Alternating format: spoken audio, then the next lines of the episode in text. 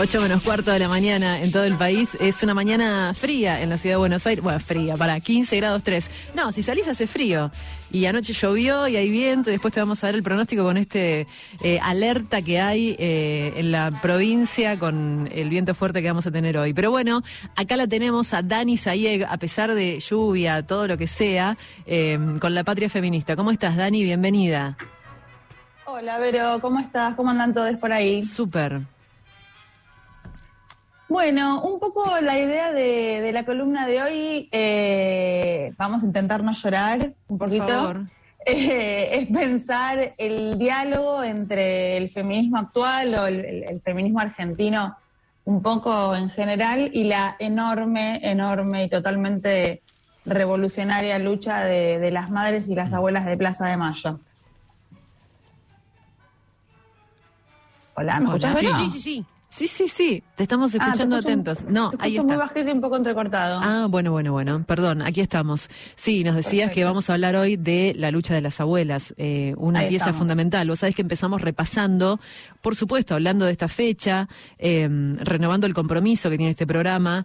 Eh, bueno, hoy estamos hablando específicamente de esto, pero es obviamente que es eh, permanente, haciendo el ejercicio de la memoria, y repasábamos recién las tapas de, eh, de lo que pasaba en ese momento, ¿no?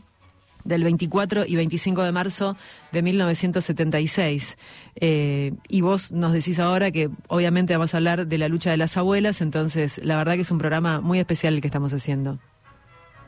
Totalmente. Bueno, un poco para, hacer historia, eh, para el 30 de abril del 77, cuando se reunieron por primera vez, la mayoría de ellas eran mujeres dedicadas a sus hijos, a su casa, pocas trabajaban por fuera de las tareas de cuidado de su hogar, y salvo algunas excepciones, la mayoría no tenía eh, militancia política previa.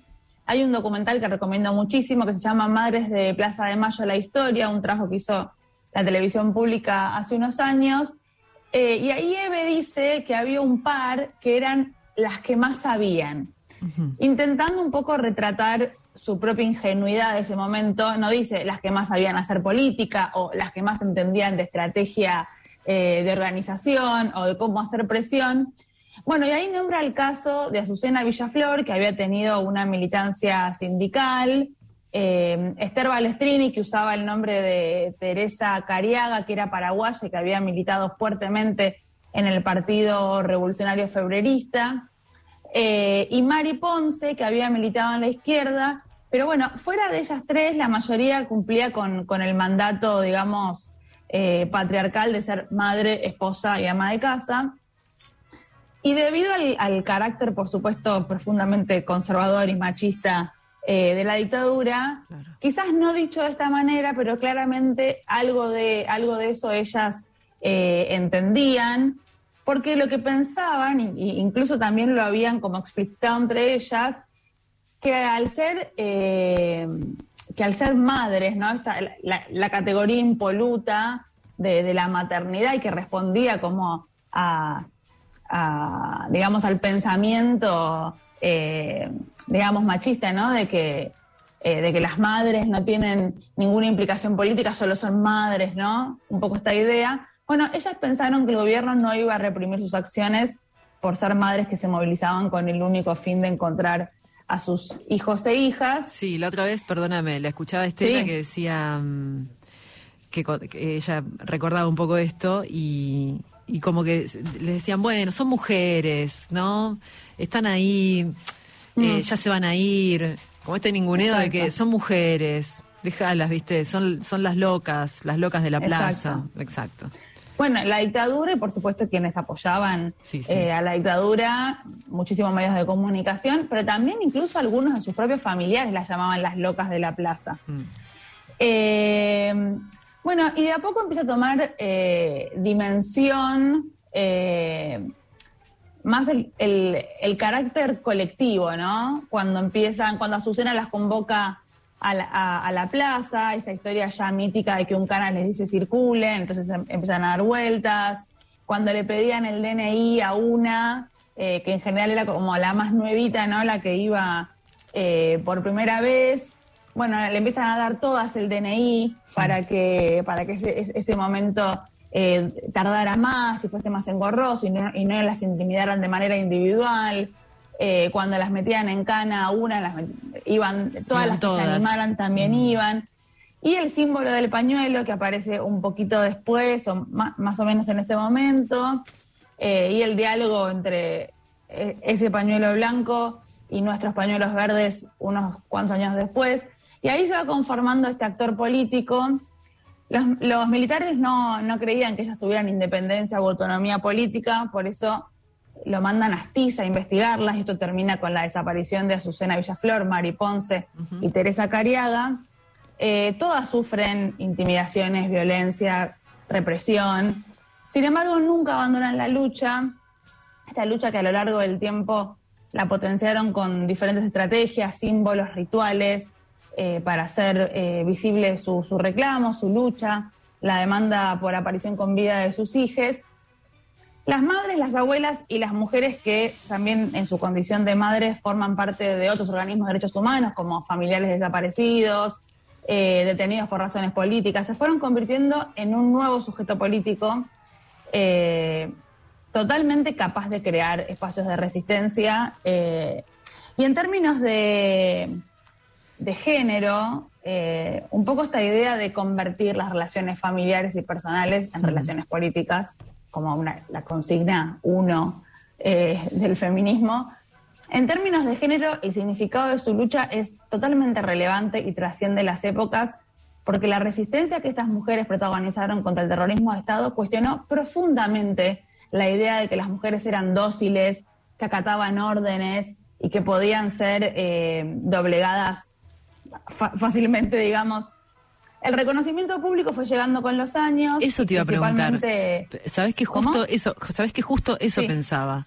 Eh, ¿Cuándo fue que ellas, o sea, empezaron a tener, o cuándo fue que empezó a penetrar em, fuerte estas acciones que ellas, que ellas hacían? Eh, ¿Cuándo fue que las dejaron de mirar como locas? Pero, pero lo interesante es, digo, ¿cuándo fue que empezaron a ser acompañadas socialmente? ¿Eso está registrado, digamos? Sí, un poco es a partir del Mundial 78, cuando vienen un montón de periodistas de otras partes del mundo a cubrir el Mundial de Fútbol. Eh, hay una anécdota que cuentan en este, este documental que lo vi, eh, lo vi entero anoche, eh, como seis horas de esto. Llorás desde el minuto uno, pero tiene muchísima información. ¿Qué, ¿Podés repetir? Las recibe algún monseñor, algún obispo. Eh, exiliado que les cuenta en secreto las razones de su exilio.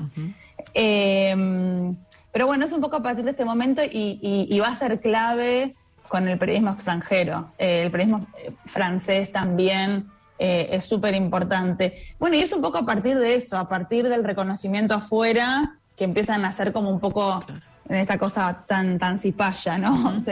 Que cuando el reconocimiento viene de afuera, un poco en Argentina se empieza como a mirar eh, de otra forma. Claro, viste que eso también tiene que ver con la formación de nuestra identidad. Hoy lo decíamos más temprano, no es solamente eh, bueno, encontrar eh, a los nietos o saber qué pasó, sino también esto, esto también nos conforma como identidad, toda esta historia, todo lo que tiene que ver con esta historia. Bueno, y, hay, un, hay otro libro que quería comentar que se llama No nos han vencido, de ahí hay un, un artículo que escribe Dora Barrancos, la gran socióloga, historiadora. Eh, bueno, y ahí un poco ella hace también este análisis eh, y dice que las dictaduras arrasan los movimientos sociales, los arrollan, y a la par surge la resistencia, uno de cuyos núcleos proviene de las mujeres, dado que una particularidad de su movimiento es de una vibrante actuación anti, antidictadura.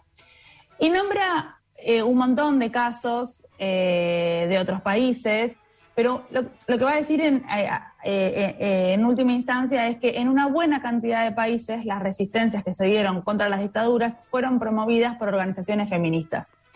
En esta cartografía, por supuesto, ubica a las madres y a las abuelas de Plaza de Mayo como el movimiento de radicalidad opositora a la dictadura como por excelencia, si bien es cierto que estaban muy lejos del feminismo en términos como más formales, no deja de ser muy impactante el marco de acción de, la gesta de este movimiento.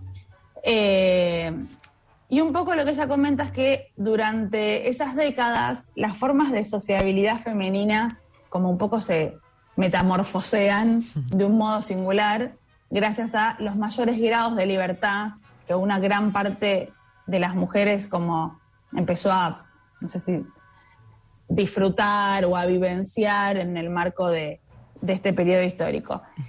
Eh, lo que plantea es que se asistía como a una renovación de los ambientes, ¿no? Y, que, y que se permitía que las mujeres salieran un poco de la influencia familiar, hasta como una cosa más, más nómade, ¿no? Otro tipo de relaciones más lejana de los padres.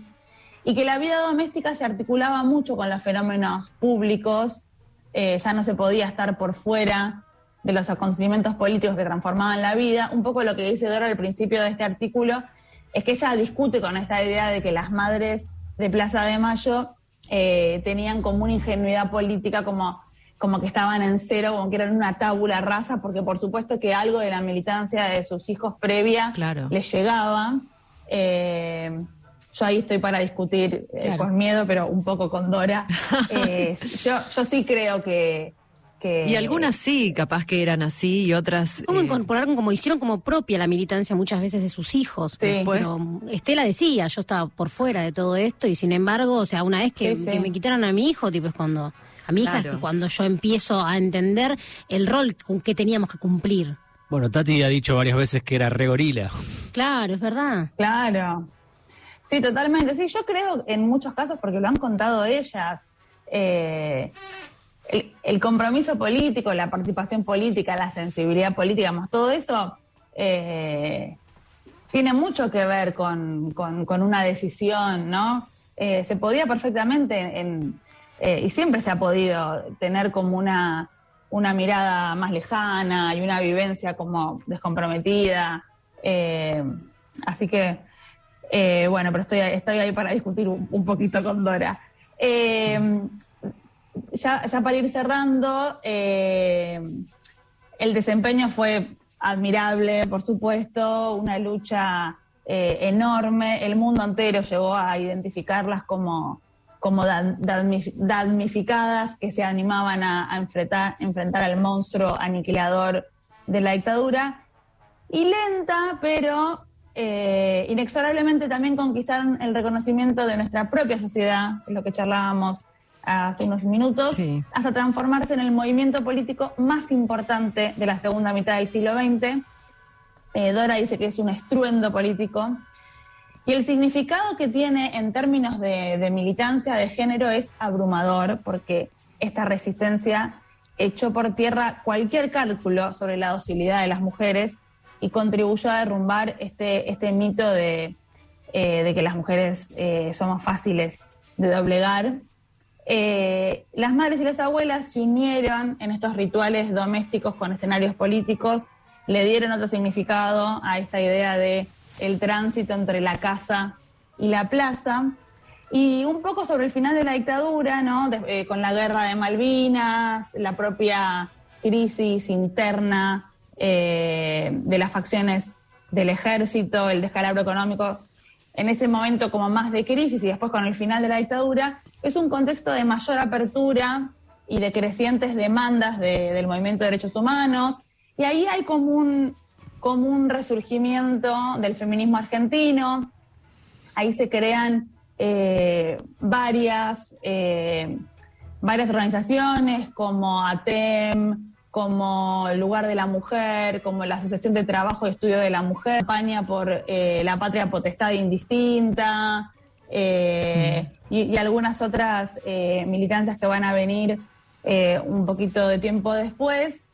pero sin duda el feminismo de los ochentas estuvo desde sus inicios muy relacionado con los movimientos de derechos humanos, especialmente con las madres y con las abuelas, y participan activamente en, sus reclamos, ¿no? Es, muy importante. las madres fueron sin duda un catalizador de una revolución enorme que finalmente culminó con, la ruptura de, estos roles tradicionales y de la liberación de las mujeres que, venimos militando hace tanto tiempo. Es muy importante saber el origen de las cosas también, ¿no? Estos derechos que nombrabas al final, bueno, ¿de dónde viene todo esto? Dani, ¿podés repetir el nombre del documental que nombrabas al comienzo?